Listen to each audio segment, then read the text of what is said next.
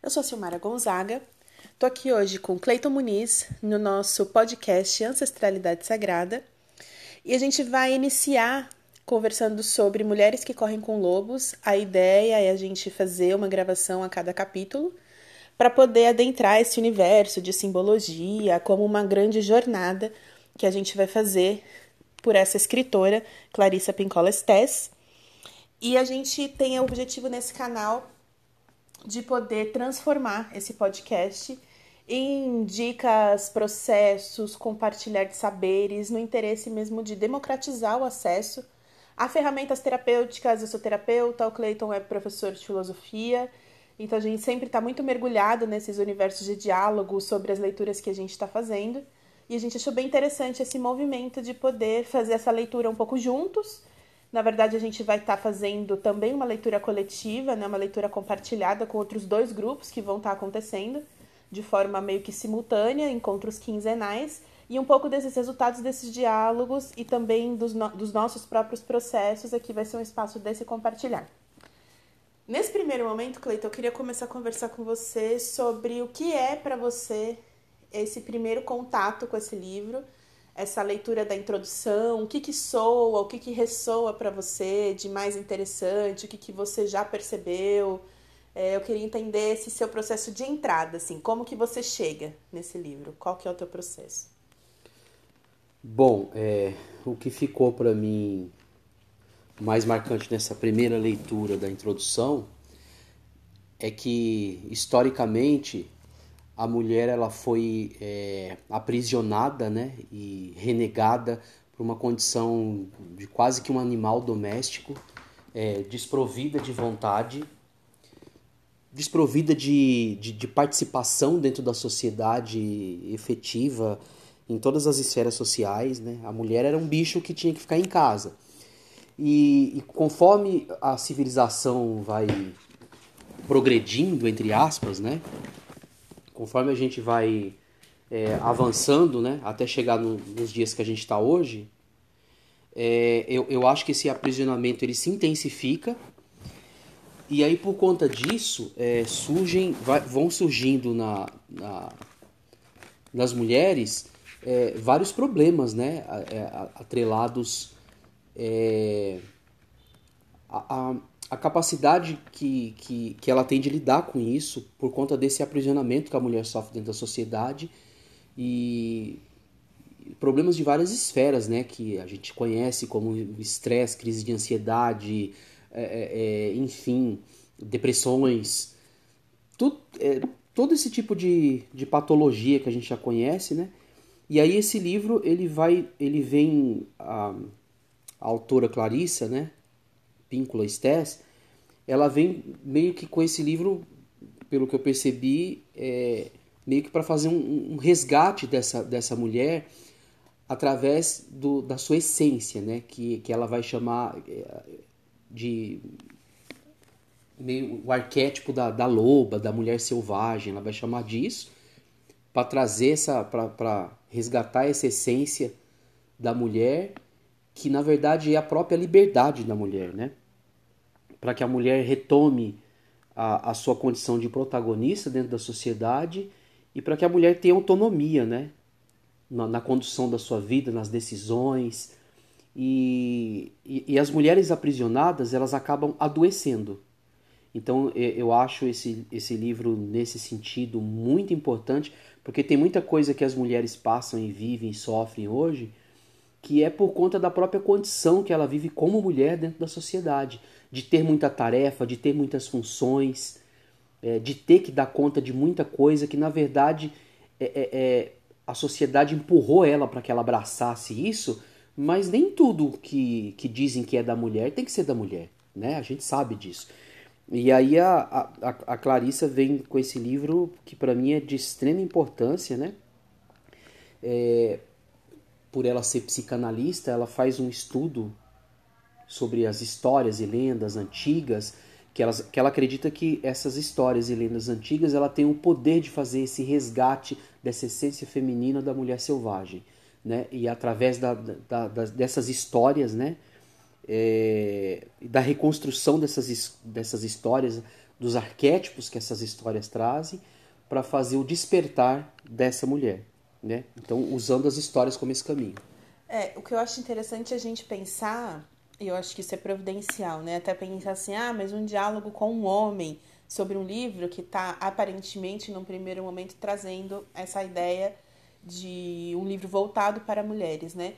Mas eu acho importante a gente dar uma, uma sintonizada nesse sentido de que quando ela está falando, inclusive, do arquétipo da mulher selvagem, e isso vai aparecer em alguns momentos dentro do livro, é uma coisa que serve tanto para homens quanto para mulheres, porque você fala dessa questão da repressora da própria sociedade, e a gente sabe que dentro dos seus determinados níveis, né, e as suas guardadas proporções, existe um processo dentro da civilização que é um processo de controle, um processo de controle do corpo, né, um processo de controle até das nossas emoções, de como que a gente se relaciona, e um processo muito voltado para o exterior, né, para o consumo, para o exterior, para o trabalho, para o estudo, para né, a família, enfim, para todas essas partes que estão em volta da gente, mas muito voltado para o exterior, né? E quando ela coloca essa questão desse arquétipo do selvagem, é um, para mim é como se fosse um resgate assim do nosso, da nossa conexão com aquilo que nos é mais primitivo no sentido como você disse, no sentido da essência, no sentido da conexão com a natureza, com os nossos saberes, com as nossas intuições. E por, muito, por muitos momentos ela vai deixar isso muito claro, assim, de que o feminino, esse arquétipo feminino, ele habita tanto em homens quanto em mulheres. Lógico que a gente tá, vai falar muito do processo da mulher dentro disso, mas o homem também, né, dentro desse seu resgate do, do que, que é essa conexão, porque a própria violência que a gente vê, por exemplo, na questão do feminino, né, a, é, o enfrentamento que a mulher tem dentro da sociedade envolve também um, uma aproximação desse arquétipo dos homens. Né, que os homens trabalhem o seu lado feminino, que os homens trabalhem esse resgate, que os homens estejam voltados também para isso. Então, por isso que eu achei interessante poder fazer tanto o nosso diálogo, né, por uma visão assim homem e mulher, mas não limitada a isso, né, porque cada um tem dentro do seu, né, dentro da sua psique esses arquétipos tanto femininos quanto masculinos, então a mulher também vai trabalhar esse resgate da sua visão da sua psique masculina, né, e o homem também dentro dessa visão da psique feminina. Então, a gente não está falando exatamente de homem e mulher no sentido de gênero, né? Eu acho que a gente está falando mais no sentido da psique. Acho que isso precisa ficar bem, bem colocado. E também, mesmo no grupo, quando eu decidi fazer essa leitura coletiva, né, meio que nessa jornada terapêutica coletiva, a ideia também era envolver os homens nesse sentido. Né, justamente para a gente compartilhar visões e para a gente né, compartilhar esse processo.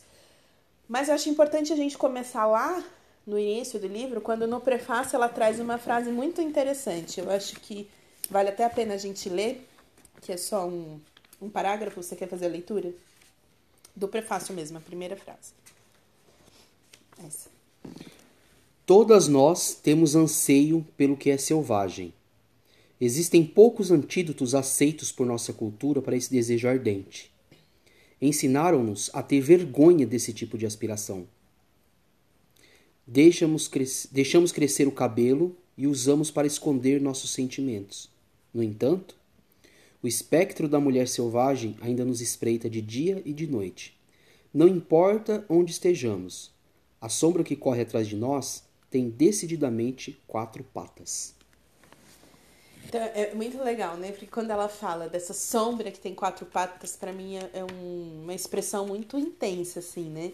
Porque justamente ela vai falar desse processo de resgate ancestral, primitivo, você falou, né? Que na verdade a base desse livro, ela fica durante 20 anos, e isso tem muito a ver com a experiência pessoal dela, a experiência de vida que ela tem, porque eu acho que só ela, dentro da experiência de vida que ela teve, poderia ter escrito esse livro. Não é só por ser psicanalista, ela é psicanalista, contadora de histórias, e ela tem uma jornada assim de conexão com essas histórias que vai fazer com que ela faça o serviço meio de antropóloga mesmo das histórias, assim, ela vai passando por diversas experiências, e ela conta um pouco dessas experiências na introdução, da infância dela até a maturidade.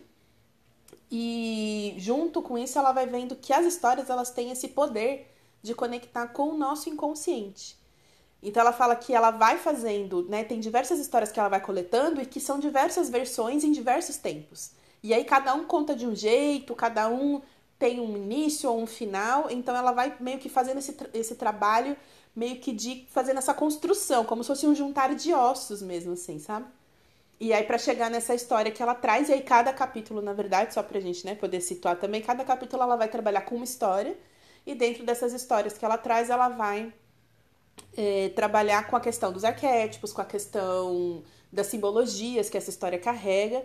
E é bem interessante porque durante a introdução ela fala que muito se perdeu, né, desses processos, assim, dessas histórias, porque elas eram histórias como se fossem mapas. Inclusive, ela em vários momentos vai dizer que esse livro é como se fosse um mapa é, para que as mulheres que estão andando por aí, né, perdidas ou desconectadas desse seu sentido mais selvagem, que ela vai chamar, né, e depois a gente pode discutir um pouco também o que, que é esse aspecto pra gente desse selvagem, né, mas ela vai dizer que muito disso se perdeu, é, inclusive dentro desses processos de querer, entre aspas, cristianizar as histórias, ou tirar simbologias que pudessem ter um entendimento de que aquilo conectava com alguma coisa que estava fora do padrão, né?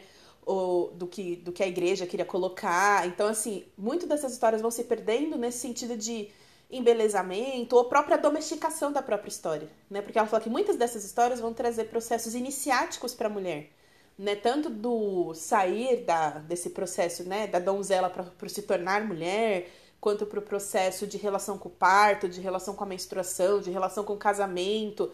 Então, todos esses processos que a mulher vai passando ao longo da vida, essas histórias eram como se fossem mapas assim psíquicos para a mulher ir se desenvolvendo nesse sentido de conexão com esse processo, né? E ela fala como isso se perde em algum momento. Uma coisa que eu achei muito interessante, né, é, nessa descrição dela desse resgate dessas histórias, é, é a questão de que ela, ela se porta meio que como como uma arqueóloga das histórias das palavras, né? É, ela acho que até usa essa expressão é, e eu achei muito interessante porque o que, que um arqueólogo faz, né? Ele, ele, ele pega pedaços pequenos em um determinado sítio arqueológico e a partir daqueles pedaços ele vai, ele vai juntando um grande quebra-cabeça e, e utilizando-se da imaginação e muitas vezes da criação, né? da criatividade, para dar conta do que é que aconteceu ali naquele sítio arqueológico como é que aquelas pessoas viveram e o que, que aquele sítio arqueológico está querendo nos dizer. Então, nesse sentido, esse livro ele tem uma potencialidade muito grande de resgatar também a imaginação e a, e a criatividade da mulher. Que eu acho que é justamente a imaginação e a criatividade da mulher que foi suplantada em todo esse processo histórico onde os homens, é, por diversos motivos, é, quiseram ter privilégios, né? E, e acorrentaram a natureza íntima da mulher, acorrentaram, amordaçaram a mulher, né? impediram a mulher da, da sua liberdade, da sua autonomia, do seu protagonismo. E, e, e aí eu me lembro também de, um, de, um, de uma questão filosófica é, em relação a essa descrição da Clarissa, que é, é muito interessante é, esse, esse movimento de você é, acreditar, né, que é o que ela diz na, na introdução, de que na verdade todo o conhecimento ele está lá dentro de você adormecido. E isso é muito socrático, né? Muito socrático. Porque o, a, a, a, a mãe de Sócrates ela era parteira. E aí ele desenvolveu a teoria, né, é, do parir das ideias, né, a maiêutica, que, ele, que é uma coisa de você é, acreditar que todo mundo já meio que sabe de muita coisa porque em algum momento tocou o mundo das ideias. Então você, se você fizer as perguntas certas para as pessoas ou tiver a chave certa para despertar e acessar aquilo, você consegue fazer com que a pessoa faça esse movimento interior de resgate de toda a sabedoria que já está contida nela. Né? Então, isso é, é, tem uma simbologia enorme para mim de que a mulher tem enormes potencialidades para serem desenvolvidas. É, até fazendo uma ponte com isso que você está falando, eu estou lendo um outro livro da Clarissa também, já com 70 anos. Então, assim, né? Esse, esse Mulheres Correm com Lobos é a, o primeiro livro que ela escreve dentro né, da jornada dela. E tem um outro livro bem menorzinho chamado Ciranda das Mulheres Sábias, que ela escreve já com 70 anos, né? Já dentro dessa, desse próprio arquétipo da mulher sábia, né? Da velha anciã. Ela vai falar, inclusive, desse arquétipo durante a leitura do Mulheres Correm Globos e ela fala exatamente isso. Porque, na verdade, é a jornada é esse processo para dentro. Eu estava até falando agora há pouco, né, sobre essa questão de, que a gente constrói muito a nossa vida, muito voltado para o externo, para o que a gente tem que fazer e comandar dentro da nossa vida exterior, né, nesse processo meio de rotina, meio de trabalho, pagar conta e tudo mais, e isso tanto para homens quanto para mulheres, né? Então acho que é uma condição meio que geral dessa volta, né, de olhar esse exterior e pouco se tem pensado nesse processo de voltar voltar-se para dentro, né? Fazer essa jornada interior que também é um processo de construção. Tem muito essa ideia de como se a gente nascesse pronto, né? E eu gosto muito do Mário Sérgio Cortella, que é um filósofo bem hoje bem famoso, até bem pop, né? Todo mundo conhece bastante. E eu gosto muito quando ele fala, né? Na verdade, a gente não é um produto que nasce pronto e vai se desfazendo né, e vai se gastando ao longo do tempo. Pelo contrário, a gente nasce não pronto e vai se construindo. E é desse processo de construção, principalmente interior, que ela está falando. E no Ciranda das Mulheres Sábias, ela vai ter como ponto central, assim, falar justamente do resgate da ancestralidade. Que é um pouco nesse sentido, assim, às vezes a gente se pergunta, ah, como é que, sei lá, a abelha nasce sabendo o que ela tem que fazer dentro do papel dela dentro da colmeia? Né? Como é que, sei lá, qualquer animal dentro da natureza nasce com alguns saberes, assim, né? Que a gente fala, nossa, como é que sabe, né? Que tem que fazer isso ou que tem que fazer aquilo? Como é que, sei lá, que o bicho sabe que tem que enterrar a comida, né? Como é que ele sabe como se relacionar se ele não tem, entre aspas, né? Uma linguagem, assim, porque também hoje já é sabido que cada espécie tem um pouco dentro de uma linguagem específica, né? De comunicação. Mas muita coisa parece assim que nasce sabendo. E ela fala a mesma coisa é, é todos nós, né? Voltado para o feminino ou não, a gente nasce com alguns saberes que a gente precisa também meio que desenterrar durante o processo da nossa jornada para conectar com essa ancestralidade, para que a gente consiga se relacionar.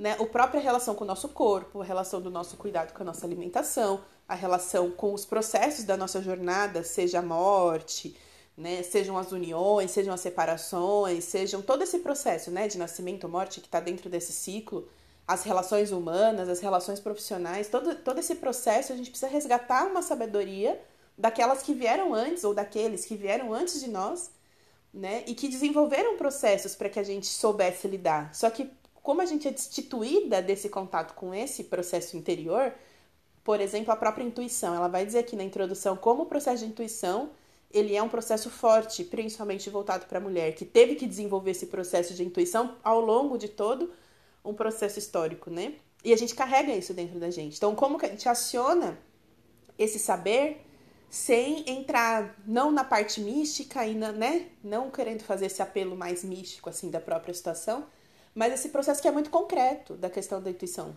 né? E como que a gente às vezes nega isso como ah, não, deixa para lá, não, isso não é importante. E isso vai estar profundamente conectado com o processo criativo. E ela vai falar, inclusive, da importância desse processo criativo no desenvolvimento, como se criar fosse também estar em conexão com esse processo ancestral. Então ela fala muito assim dessa mulher, ela fala que esse selvagem está onde? Na mulher que pinta, na mulher que escreve, na mulher que dança, e não só nas artes, mas você pensa assim, a própria cozinha como um espaço de criação que seja, né, dentro de uma limitação que você tenha, por exemplo. Então ela vai falar de como esse processo do criar vai te colocar em conexão com o teu interno e isso vai te fazer resgatar todo esse processo de ancestralidade. Para mim isso foi muito forte também. É, eu acho interessante a gente pensar numa coisa também, que é o seguinte, a, eu acredito que, as, que, a, que essa sociedade civilizada e pós-moderna que a gente vive hoje, ela meio que é, é, oprimiu a, a, nossa capacidade de oralidade. Porque é, os povos primitivos em todo o planeta, em qualquer lugar do planeta, né, é, eles passavam, transmitiam conhecimento através de contação de histórias. Né? E nesse sentido, esse, esse livro é, é, é maravilhoso porque ele faz esse resgate é, e, e, aponta para a necessidade da, desse resgate da oralidade, né? da gente é, sentar diante de alguém e ouvir uma história. E, e, e, a nossa sociedade é muito opressora porque a maioria, a maioria de nós não temos tempo para isso. Né? Ou acabamos por, por armadilhas do consumo, de, de desejos é, supérfluos, a gente acaba se dedicando a nossa energia para coisas que não têm muita importância na nossa vida, né? para consumismo, para as coisas materiais, para ter e não para ser. E aí eu me lembro de um livro que eu li é, uns anos atrás, que virou um, que é um best-seller no, no mundo hoje do Yonar Ari, o Sapiens, que é um livro de história, no qual ele, ele faz é, é, apontamentos históricos novos em cima de novas descobertas históricas e arqueológicas. Então, na, na teoria do Yarari, né, do Yonarari, ele, ele acredita que, na verdade, o homem primitivo e principalmente da alta pré-história, ele tinha uma qualidade de vida muito melhor né, do, que, do que o que a gente vive hoje. E, e é ao contrário do que toda a história até agora então apregoou, né? De que na verdade nós tivemos progresso e de que nós avançamos, né? E, e tudo que nós construímos como como homem, como tecnologia, os avanços tecnológicos e de que tudo isso veio para melhorar a vida do homem. E quando a gente olha para os números é, da, da, nossa sociedade hoje, em qualquer lugar do mundo, eles são assustadores. É, essa qualidade de vida, ela na verdade ela chegou, mas chegou para quem? Para pouquíssimas pessoas no planeta. Porque quando você, desculpa, quando você fala de números, os números, os indicadores é, sociais de DH, né? Os, isso que eu, os números da, do que é a sociedade, né? É, essa qualidade de vida que, que muitos cientistas apregoam e muita gente defende o progresso e que a ciência está avançando e que não sei o que, ela chegou, mas para pouquíssimas pessoas no planeta. Porque a gente sabe que a maior parte do planeta hoje é capitalista e o capitalismo ele, ele concentra a renda na mão de poucas pessoas. E para que essa renda seja concentrada na mão de poucas pessoas, o que, que acontece? Eles praticamente escravizam o restante é o resultado do fruto do trabalho das pessoas que gera lucro. E esse lucro fica em contas bancárias de pouquíssimas pessoas no planeta. Agora, é, e, nesse sentido, eu acho muito, muito interessante é, esse resgate da, da Clarissa, no sentido de falar, de falar que a gente tem que se voltar para para como éramos antigamente. Pra... E isso vai de encontro ao que a Silmara falou no, no início da fala dela. Por que, que esse livro também é para homens, né? É para homem e para mulheres? Porque o, os homens também precisam fazer esse resgate. Porque à medida em que, que a gente retorna lá para o passado e, e se aproxima do, do, do, do selvagem que nós fomos e que nós somos, a gente vai dar importância para a mulher. Porque tem muitas sociedades é, primitivas que, na verdade, as mulheres eram protagonistas antigamente. Em muitas sociedades, as sociedades muitas vezes eram matriarcais, ou então vivíamos numa situação de igualdade, de igualdade de decisões, de posições dentro da sociedade em culturas primitivas. Né? É, só para fazer um adendo, né? Quando a gente fala desses processos de sociedades matriarcais, a gente só precisa entender que ela não é o inverso do que o que a gente vive hoje do patriarcado, porque justamente as sociedades matrilineares eram sociedades que tinham ali mulheres em posições específicas, né, de liderança e tudo mais, mas não no sentido de opressão do sexo, tipo, vamos colocar entre aspas assim, né, do sexo oposto. Porque muitas pessoas têm essa visão assim do feminismo e de quando se fala de matriarcado nesse sentido de que é uma inversão de posições, né? De que a mulher dentro do poder e o homem submisso à mulher. Isso precisa ficar muito claro, assim, porque pra gente parece às vezes meio óbvio, né? Porque a gente não entende dessa forma, mas muitas pessoas têm tido essa visão, assim, de que na verdade a gente tá falando de papéis opostos, né? De só inverter a posição, quando na verdade não. A sociedade matrilinear, ela é uma sociedade que justamente tem essa distribuição, né? Tem uma mulher ali na referência de, de uma chefia e tal, mas não necessariamente, né? Porque na verdade é um espaço meio de poder compartilhado, assim, né? Então acho que é bem interessante a gente falar do que, que é o matriarcado e o, né, a, a sociedade matrilinear e o que, que é o patriarcado, que são posições bem diferentes, porque na verdade dentro do patriarcado que a gente tem uma opressão dos saberes da mulher. Então acho que isso precisa ficar bem definido, porque senão fica parecendo que é o oposto, sabe? Meio que assim. Agora, falando disso que você falou sobre esse processo de retorno e tudo mais, e da civilização, e né, se a gente está falando de progresso ou não, até que ponto a civilização realmente representa um progresso, eu acho bem interessante porque ela fala logo no, na primeira frase, assim, da introdução, ela fala: a fauna silvestre e a mulher selvagem são espécies em risco de extinção. E ela vai fazer muita conexão nesse sentido, assim, de conectar essa questão do arquétipo da mulher selvagem com a natureza, com essa aproximação da natureza. E aí ela vai mostrar como a gente está tanto em, nesse processo de extinção dessa mulher selvagem, como ao mesmo tempo em que a gente olha para uma situação da floresta devastada, da natureza sendo devastada, né? Então até que ponto assim a gente deixou de compreender enquanto civilização, né? Vamos colocar mais ou menos dentro desses termos, quanto a gente deixou de compreender esse processo da natureza, essa relação que a gente tem com a natureza dentro que vai se perdendo dentro desse processo civilizatório. Né? Vai se perdendo a partir do momento que você vai lá e concreta o que é terra e se desconecta do que é terra, né? Porque parece para mim parece muito forte esse processo que conforme a gente vai se distanciando da natureza, a gente vai se distanciando desses arquétipos da nossa psique e a gente vai se perdendo nesse processo. E isso vai se refletir nesse papel dessa civilização meio que transformando o processo da natureza como se fosse um processo também se apropriar disso como se fosse um produto que tivesse a nosso serviço e não de entender a natureza como um, um ser vivo, como algo que né, da qual a gente faz parte. Não existe a natureza e a gente, existe a gente sendo a natureza, sabe?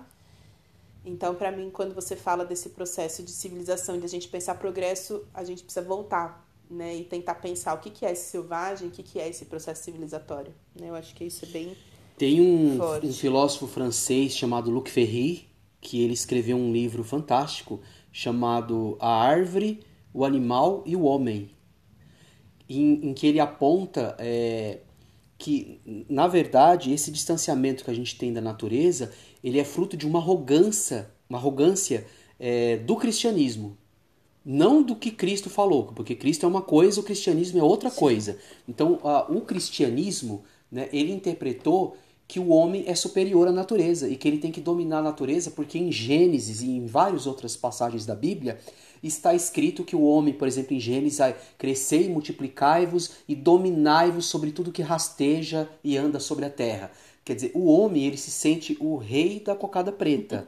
O homem, ele, durante a maior parte da nossa história, nós fomos, nós fomos antropocentristas. Nós acreditávamos que o planeta Terra era estático e que o universo inteiro girava ao nosso, ao nosso redor, porque nós somos alecrim do campo que nasceu sem ser semeado. Então, tinha que ter uma risada do Silmar aí. Mas então é isso. Então, é, e eu acho, eu acho fantástico esse apontamento do, do Luc Ferry, nesse, nesse livro dele, nesse texto dele, porque explica muito de como, é, o porquê que, a, que, o, que o mundo ocidental, que nós ocidentais, né? E aí o, o, os orientais vão ter outras explicações, mas meio que nesse sentido também, porque em algumas filosofias e pensamentos e religiões é, coloca-se o homem né, com fundamentalismo religioso é, dos muçulmanos, por exemplo, o homem é o personagem principal do universo. E quando a gente vai olhar para a natureza, a gente não é nada. A gente tem que se relacionar com a natureza à, altura, né? porque, por exemplo, do ponto de vista é, é, de, de equiparações, aí nós acabamos de chegar no planeta. Nós acabamos de chegar. Você fala em equiparação, quando você fala acabamos de chegar. É, em, em relação a toda, toda a vida que está na Terra. O, o Carl Sagan, é, naquele, naqueles aqueles documentários que ele fazia, aqueles programas de TV que ele fazia, que agora me fugiu o nome, depois se eu me lembrar Cosmos. eu digo. É Cosmos, isso. Cosmos. Ele, ele, ele faz um, um, um ele transforma o tempo de vida do planeta numa escala de um ano para que a gente possa entender é, é, quando é que a gente chegou aqui. Porque é, o planeta Terra tem de 4 a 7 bilhões de anos. Né? Os cientistas divergem, mas é, é mais ou menos esse, uhum. esse período que o planeta tem.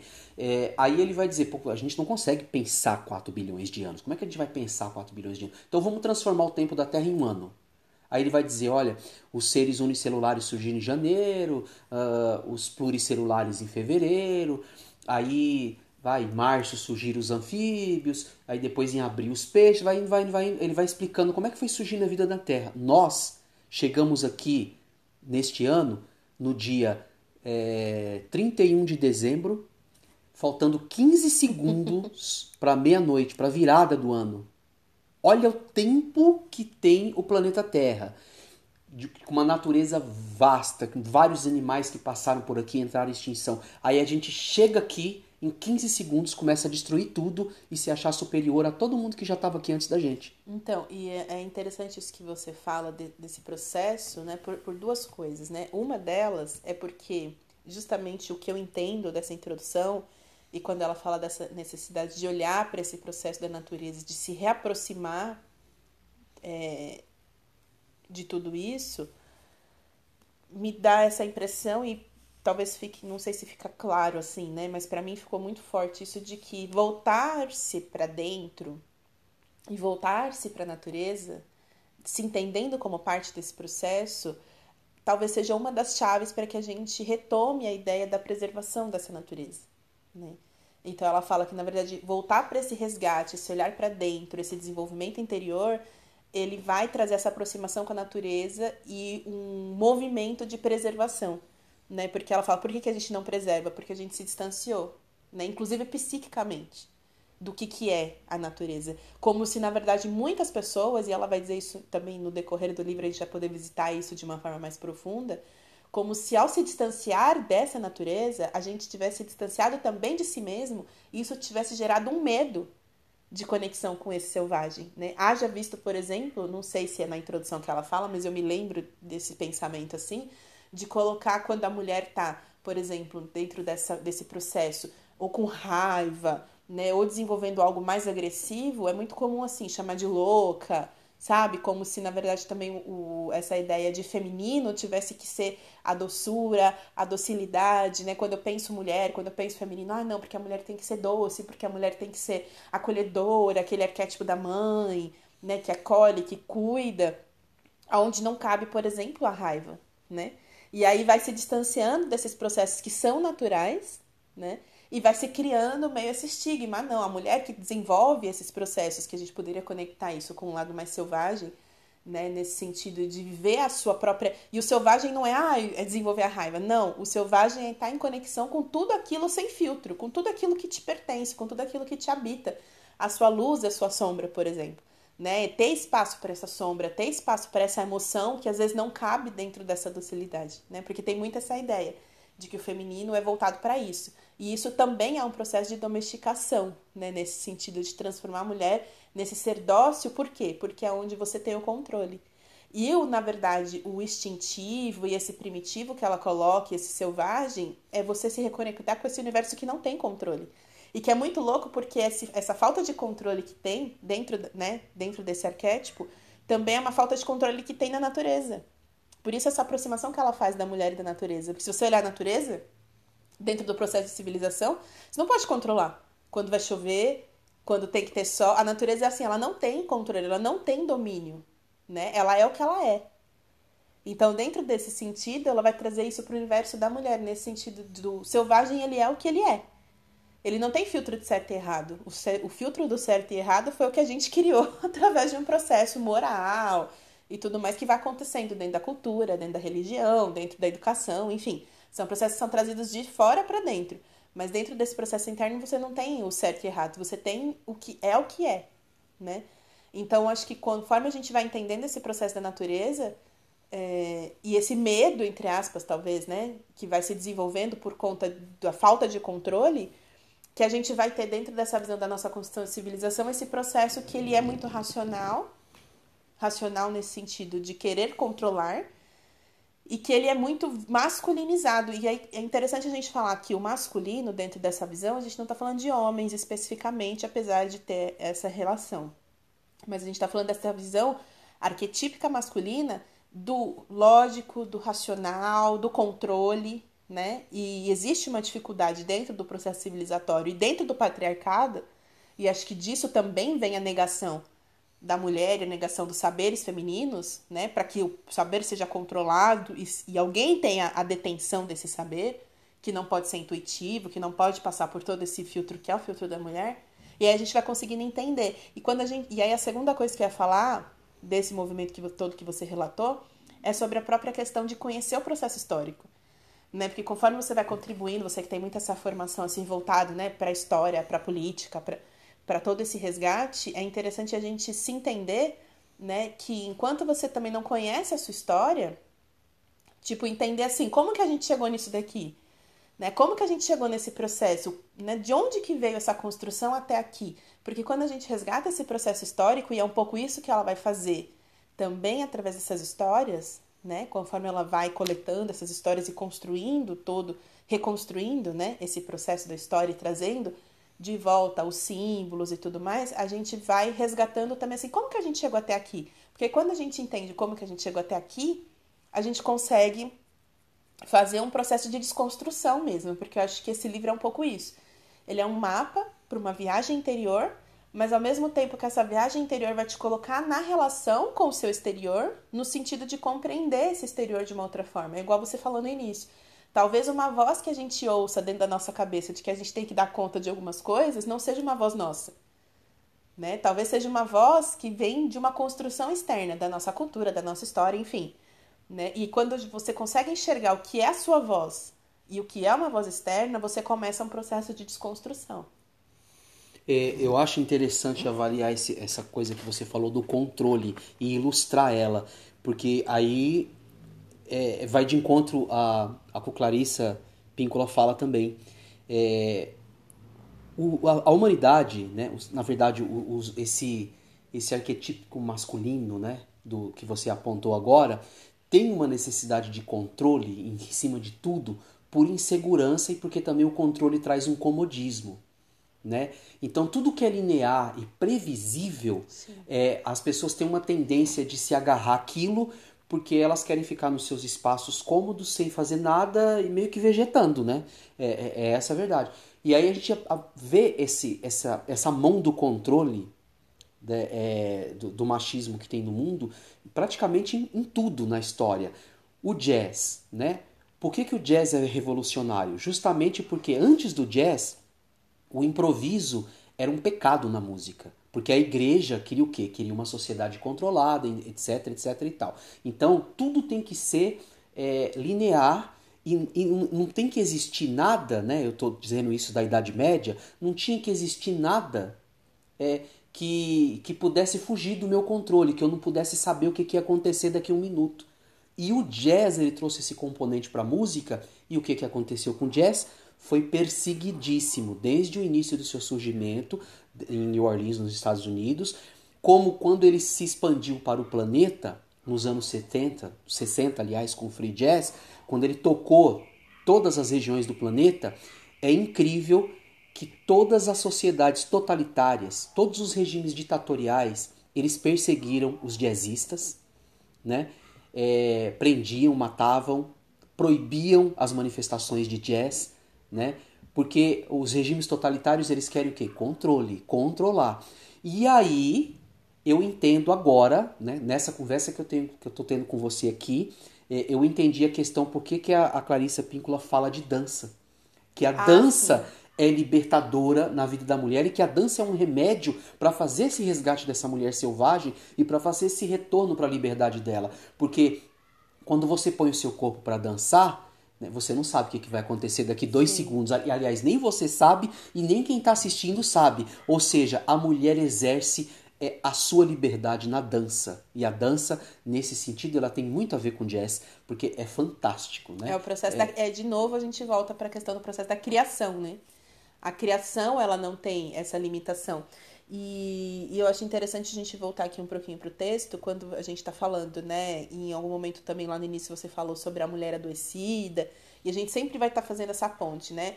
É, dessa psique adoecida, dentro desses processos de desequilíbrio emocional, psíquico, e voltando, e várias vezes a gente vai usar essa palavra cura, cura, cura, né? E achei interessante a gente voltar aqui pro texto para tentar dizer assim, porque às vezes a gente está falando e a pessoa fala, ah, mas eu não me vejo dentro desse processo, eu não, não me vejo dentro dessa opressão toda. Mas aqui na página 16, ela vai falar o que, que é o arquétipo da mulher, seu, é, da mulher saudável, né? É, como que a gente entende o que, que é o saudável que ela está colocando, né? Que seria esse processo de cura e resgate e o que seria esse processo adoecido. Então eu acho que é interessante a gente dar um exemplo, porque quando a gente vai para o exemplo, acho que a coisa fica mais clara. Né? Porque por muitas vezes, principalmente quando eu li a primeira vez esse livro, essa é a segunda vez que eu estou tomando conexão com isso, às vezes num primeiro momento você olha e você fala, ah, mas eu não me vejo dentro disso, eu não me vejo dentro dessa problemática, né? Mas quando ela vai pro exemplo, aí você fala, nossa, tô muito dentro disso. Acho que até talvez antes de falar desse processo da mulher saudável, deixa eu ver se eu acho aqui. Quando ela fala da mulher. Hum, deixa eu ver aqui, peraí. Desse processo adoecido. Aqui, ó. Na página 25.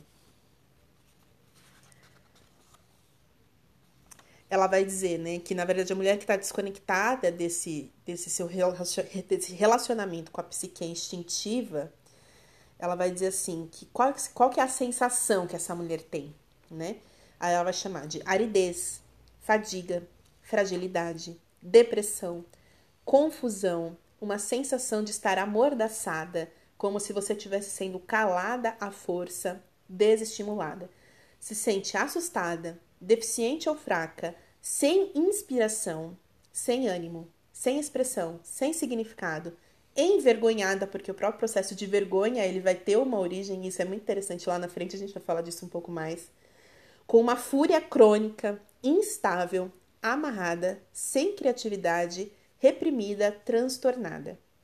É sentir-se impotente, insegura, hesitante, bloqueada, incapaz de realizações, entregando a própria criatividade para os outros, escolhendo parceiros, empregos ou amizades que lhe esgotam a energia, sofrendo por viver em desacordo com os próprios ciclos. Aqui, quando ela fala de ciclos, é inclusive esse ciclo que está muito conectado com a nossa lua, né, no sentido menstrual, mas o ciclo de uma forma geral, inclusive dentro dos arquétipos que a mulher vai desenvolvendo, né, ao longo da sua jornada.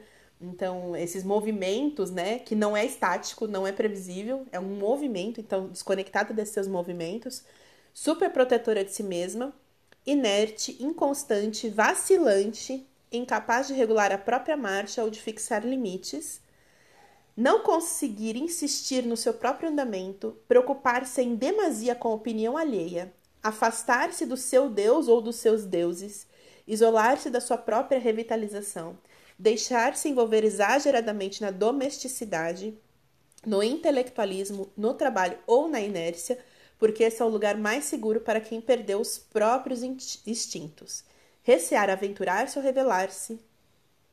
Temer procurar um mentor, mãe, pai, temer exibir a própria obra antes que esteja perfeita, temer iniciar uma viagem, recear gostar de alguém ou dos outros, ter medo de não conseguir parar, de se esgotar, de se exaurir, curvar-se diante da autoridade, perder energia diante de projetos criativos, encolher-se, humilhar-se, ter angústia, entorpecimento, ansiedade. Ter medo de revidar quando não resta outra coisa a fazer. Medo de experimentar o novo, medo de enfrentar, de exprimir sua opinião, de criticar qualquer coisa, de sentir náuseas, aflição, acidez. Bom, ela continua. então eu acho assim que já deu para ter uma noção. Provavelmente a gente se identifique com vários desses aspectos. Assim, eu acho até interessante um que me chama muita atenção. Ela fala do hesitar. Né? O medo é, vem muito desse processo, assim, né? De, a falta de confiança. Ela fala, o que é o hesitar? Né? Eu lembro até de um texto do Guimarães Rosa e isso para mim ficou muito claro, desde o dia que eu vi essa imagem, assim, né? Que ele tá falando lá num conto chamado Sequência, que tá dentro do Primeiras Histórias. E ele tá contando de uma vaquinha, não sei se você lembra dessa história. Eu me lembro. Então, de uma vaquinha que na verdade ela acaba sendo levada para fora da, de onde ela era a morada dela, ela é misturada com outros gados assim e tal e ela é levada para um lugar e ela precisa voltar para casa, meio nesse sentido da jornada de retorno mesmo, né, para o seu caminho, para o seu lugar. E eu lembro que ela vai andando e tal, e que ela vai passando pelos lugares, e tem toda uma história muito bonita nesse retorno dela, mas em algum momento o Guimarães Rosa coloca assim: não hesitava nas encruzilhadas. E eu lembro que desde quando eu li a primeira vez, para mim ficou muito claro o que, que é você não hesitar nas encruzilhadas. Que é isso que ela fala aqui, quando você tem a confiança e você sabe para onde você está indo, você não hesita. A hora que você hesita, na hora que vem a dúvida, é justamente esse momento em que você acaba se perdendo de alguma forma. E qual é a melhor forma de você voltar e saber qual é o caminho e fazer a escolha? É fazer essa reconexão, né, com o seu interno, com o seu primitivo, com a sua intuição, porque quando você estiver conectada com isso, você não tem dúvida. Você não hesita, sabe? Na encruzilhada. E é nessa história é que tem a simbologia do salto, que essa vaquinha tem que saltar Sim. a cerca, e que, aí, e que isso, na verdade, representa que tem momentos que você tem que é, saltar no pensamento, uhum. Né? ou saltar para dentro de você. Você tem que dar um pulo, né? Porque se você Sim. ficar parado, você não consegue transpor o obstáculo, né? Você tem que ser agressivo nesse momento. Sim, inclusive isso, né? Esse resgate também acho forte isso quando a gente fala dessa importância de resgatar essa, essa esse, isso que você chamou de. Salto? Salto não, no não, pensamento. Que você chamou de agressividade. Sim. Né? Porque isso também faz parte desse arquétipo selvagem, o momento do dizer não. Hoje é tão difícil assim, às vezes, justamente quando você disse lá no início, ah, essa mulher que às vezes é multitarefa, que tem que dar conta de tudo, de todo mundo, da sua carreira profissional, da sua família, né? E que tudo ela coloca na frente de si mesma. Eu acho que esse livro vai ser esse mapa assim, para entender qual que é o processo, né? Quando que você precisa retomar esse processo de cuidar de si mesma, porque esse olhar para dentro é esse processo de olhar para si também. Né? E quantas mulheres estão aí exauridas e cansadas e, tipo, seguindo, mesmo exaurida e cansada, e nessa ideia de que ela precisa dar conta dos outros e esquecer de si mesma, porque ela não é importante. E aí eu lembro, por exemplo, de um, vídeo também chamado Eu Maior, que conta, tem no YouTube e tal, é um vídeo muito forte, assim, que vai contar, na verdade, a relação de várias pessoas com esses seus processos, assim, de busca de felicidade ou de autoconhecimento e tudo mais. E lá tem uma senhora que trabalha com mulheres sertanejas, assim, acho que no sertão, não lembro de qual estado. E ela falou que uma vez ela fez um trabalho de reconexão com o corpo mesmo, né? É, com várias mulheres e tal, e que ela perguntava de quem é o seu corpo. E aí muitas mulheres falavam: ah, meu corpo é do meu marido, é dos meus filhos, é da igreja, sei lá dificilmente elas falavam meu corpo é meu. E a ideia do projeto era justamente trabalhar essa reconexão com o corpo nesse sentido, tipo, meu corpo é meu. Né? Eu tenho eu tenho direito sobre o meu corpo e a minha vida e as minhas escolhas, né? E eu posso transformar isso. E como que você sai desse processo? Como que você diz não? É resgatando esse processo desse instinto primitivo, dessa agressividade, dessa delimitação de espaço, tipo, esse é o meu espaço. E isso não importa se você está no trabalho, isso não importa se você está dentro de uma relação de uma família com filhos, ou seja lá qual for a relação que você tem nesse processo de família, né? Mas de delimitar o seu espaço, o seu espaço o seu momento de dizer: esse é o meu espaço, esse é o meu limite, e a partir daqui é não.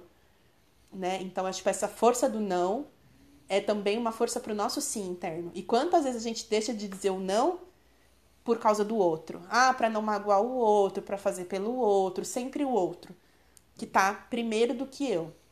Então, esse mapa todo e esse exercício, que para mim esse livro é uma jornada, ele vai meio que fazer esse resgate dessa força, né? Porque a gente, quando acaba exercendo esse não, a gente acaba exercendo com culpa também. Tipo, ah, mas será que eu não tô sendo, né? É... Não tô me colocando muito na frente no sentido de ser egoísta, alguma coisa nesse sentido. E quando eu sou mãe, eu não posso ser egoísta. Quando eu tô num relacionamento, eu não posso ser egoísta. Então, tipo, algumas coisas a gente interpreta por um filtro que não é o filtro real, de se colocar como prioridade, né? E de se entender que você precisa se colocar nessa posição de prioridade até para que você esteja bem até quando você vai querer cuidar, ou até quando você vai querer se doar, né? Para alguma coisa ou para alguma pessoa. Então, acho isso muito forte, assim, porque a gente acaba negligenciando esse universo de dentro e esse espaço, e essa delimitação. Então, acho que isso é muito forte também.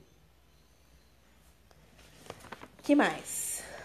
Mais algum... Nossa, muita coisa, né? A gente é... foi assim. Mais algum trecho que você queria destacar aí? Meu, na verdade, esse, essa introdução, ela tem muita coisa, assim. Por isso que eu reservei esse momento até de nem falar do primeiro capítulo. Porque realmente tem mu muitos processos aqui, né? Ah, e aí vamos ver, voltar lá, na mulher saudável, né? Quando ela, eu falei que ia fazer esse paralelo, né? E aí ela fala aqui no, na página 16, né? Ela fala: os lobos saudáveis e as mulheres saudáveis têm certas características psíquicas em comum.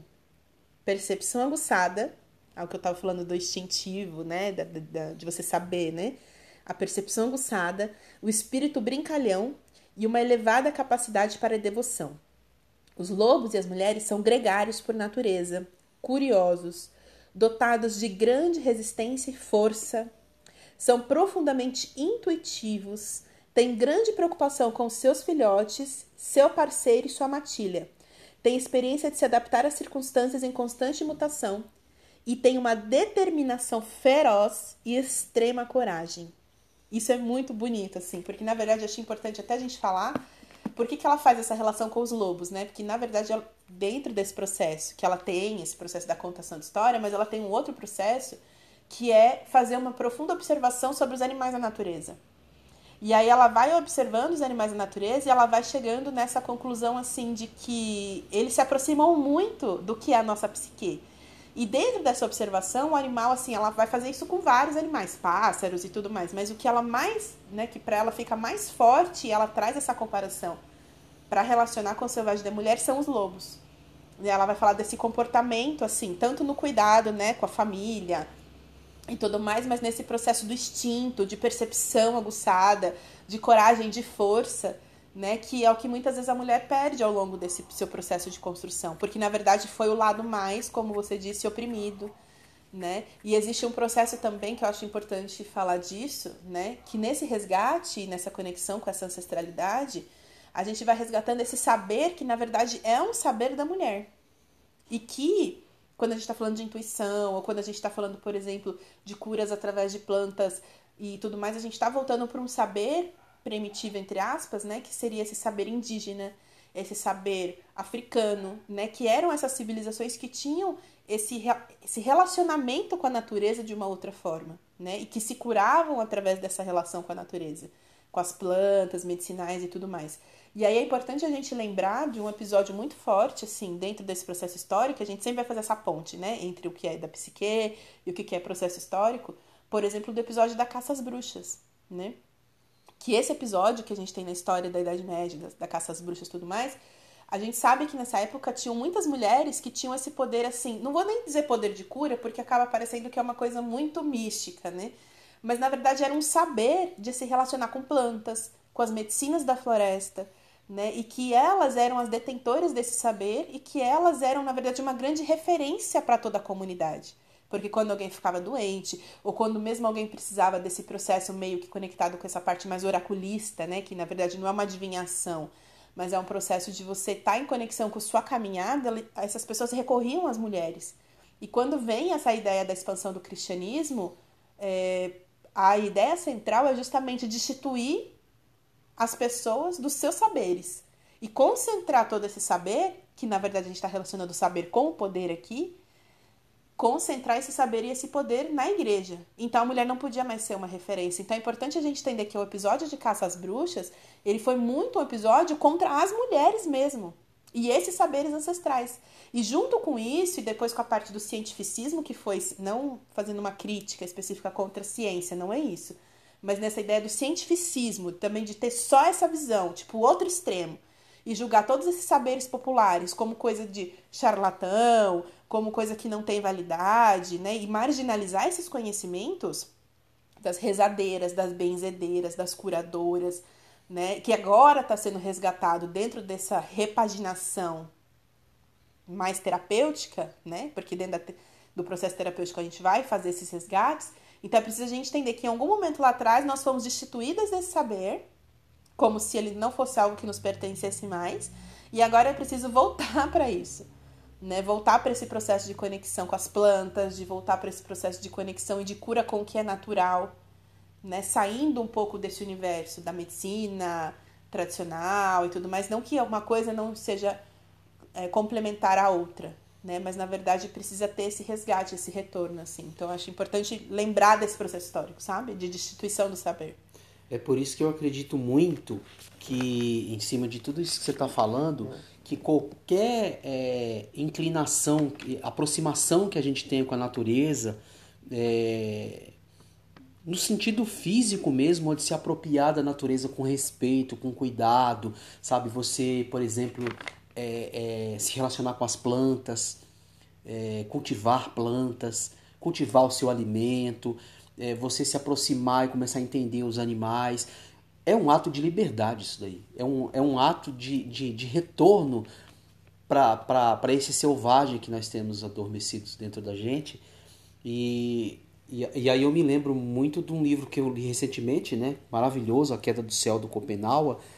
E, e dessa descrição que ele faz da importância que tem a natureza. E, e que, que, que a humanidade está fazendo hoje destruindo a natureza, né? É, a natureza, ela tem essa simbologia, como você disse lá atrás, de, de que é incontrolável. Sim. Ela é poderosa por si só. E na arrogância do homem, eu acho que isso tem um, um, um quê psicológico Sim. da humanidade se, se é, é, sempre ser depredadora da natureza, né? saqueadora da natureza, destruidora da natureza, por onde quer que a humanidade passe né, que, que essas civilizações antigas fizeram isso também, né, quando a gente olha para os sapiens lá do Arari, ele vai descrevendo que por onde que a gente passou, né? É, quando a, a, o, o, homem chegou na Austrália, por exemplo, em poucos anos assim, é, é, várias espécies de animais entraram em extinção. E a gente está falando da, da alta pré-história. Não estamos falando de agora. Quer dizer, o homem tem essa coisa de, de meio que destruir a natureza porque a natureza ela, ela, ela é libertária, ela é livre. E o homem, é, não sei que por que cargas d'água, ele não, não, não se identifica dentro dessa liberdade. Ele quer controlar, ele quer comandar, ele quer, ele quer dominar. Né? É, apesar de ter esse episódio que você fala, né, de mesmo não dessa depredação da natureza não ser uma coisa só moderna, ter acontecido em outros momentos da história, acho que é importante a gente pensar que existem povos, como os próprios indígenas, e o Copenau fala muito isso no livro, né, nesse sentido de se relacionar de uma outra forma com a natureza. Então acho importante a gente não pensar que é só isso. Existem ah, outras possibilidades e caminhos, e eu acho que olhar para os povos indígenas e como eles se relacionam há milhares de anos, né, é, por mais que a, você ainda esteja ali utilizando, entre aspas, a natureza de alguma forma, é uma outra relação. Sim, sim. Né? Então eu acho importante, senão a gente, senão parece que não, não existe possibilidade, sabe? É, é mas eu bom, acho que... um bom complemento você fez, porque na verdade não, não tem nada comparável à, à depredação capitalista, que, que, depois da Revolução Industrial a gente está arrebentando o planeta e não dá para comparar os povos primitivos com isso. Uma coisa é uma coisa, outra coisa é outra coisa e por isso seu apontamento é bem-vindo. É. E eu acho que para fechar um pouco aqui, eu acho só importante a gente poder fechar falando, né, de que qual é o caminho que ela aponta para esse resgate, né? E fechar isso falando que é esse retorno para o processo criativo é uma das chaves que ela traz nessa introdução. Né? Porque ela fala que quando você está, por exemplo, dentro do universo da poesia, ou da escrita, ou pintando, ou seja o que for, existe uma voz que te chama para esse processo de criação, que também é um processo incontrolável. Você inicia a criação, você não sabe como que aonde isso vai parar. Mas ela fala que esse processo de criar é um processo de ouvir essa voz que chama, né? E ouvir isso, de uma certa forma, entrar em conexão com esses processos, vai fazendo com que a gente dê espaço para esse movimento interno acontecer. E também eu acho que dentro desse mapa que ela aponta, e por isso eu acho importante a jornada, né? Quando você tem um mapa, porque esse mapa vai te permitir nomear alguns processos e algumas questões.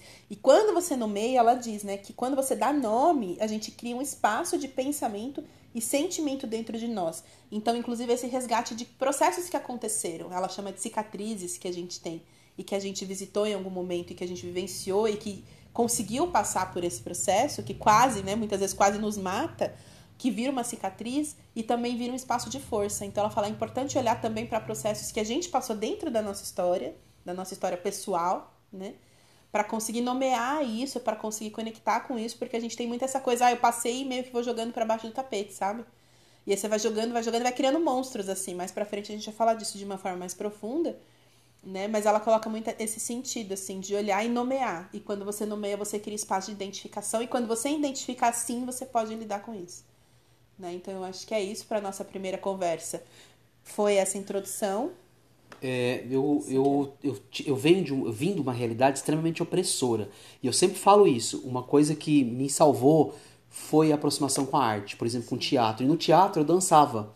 Então eu acho que tem muito sentido essa, essa coisa da, da arte como um remédio para tudo isso, para a gente se aproximar dessa, da, de qualquer, qualquer linguagem artística para fazer essa libertação. É Sim. isso que eu queria dizer. Né?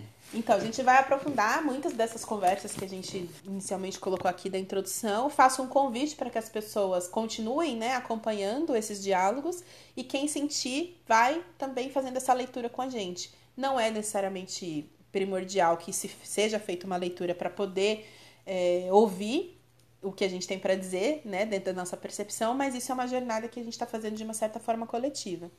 Então, esse é, o, esse é o podcast Ancestralidade Sagrada. Mais uma vez aqui, eu, Silmara Gonzaga, Cleiton Muniz, encerrando hoje esse diálogo da introdução e fazendo o convite para o nosso próximo encontro do primeiro capítulo. Até a próxima!